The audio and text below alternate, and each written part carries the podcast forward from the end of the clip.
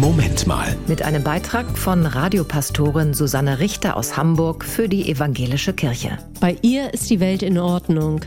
Zumindest kommt es mir so vor.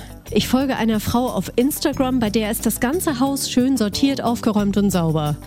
Ich dagegen habe gerade mit letzter Kraft die Spülmaschine angeschmissen und bin dann mit Blick auf das Chaos im Wohnzimmer laut fluchend in mein Bett geflüchtet. Ehrfürchtig gucke ich mir ihre kleinen Videos an. Ordnung schafft Struktur, Klarheit und Sicherheit, sagt sie völlig entspannt. Recht hat sie. Und sympathisch ist sie wirklich auch. Sie sollte mal zu mir nach Hause kommen und mir helfen. Sie sollte meine Freundin werden. Ich hätte auch gerne so schön aufgeräumte Schubladen. Bei mir und in mir ist es oft unaufgeräumt. In der Welt draußen auch. Je weniger die Welt in Ordnung ist, umso mehr wünsche ich mir Ordnung zu Hause. Nietzsche hat mal gesagt, man muss noch Chaos in sich haben, um einen tanzenden Stern gebären zu können.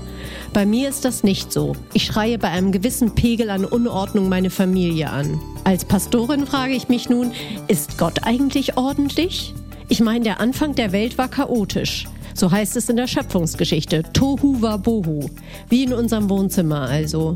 Dann aber schafft Gott mit freundlichen Worten Lebensstrukturen, Rhythmen, Tag und Nacht, Wasser und Land. Schon eine Art Ordnung, aber mit kleiner Wildnis dazwischen. Beides scheint also seine Berechtigung zu haben. Und was auffällt, Gott sagt zu seinem Werk nicht, siehe, es war sehr ordentlich, sondern er sagt, siehe, es war sehr gut. Das war ein Beitrag von Radiopastorin Susanne Richter aus Hamburg für die Evangelische Kirche.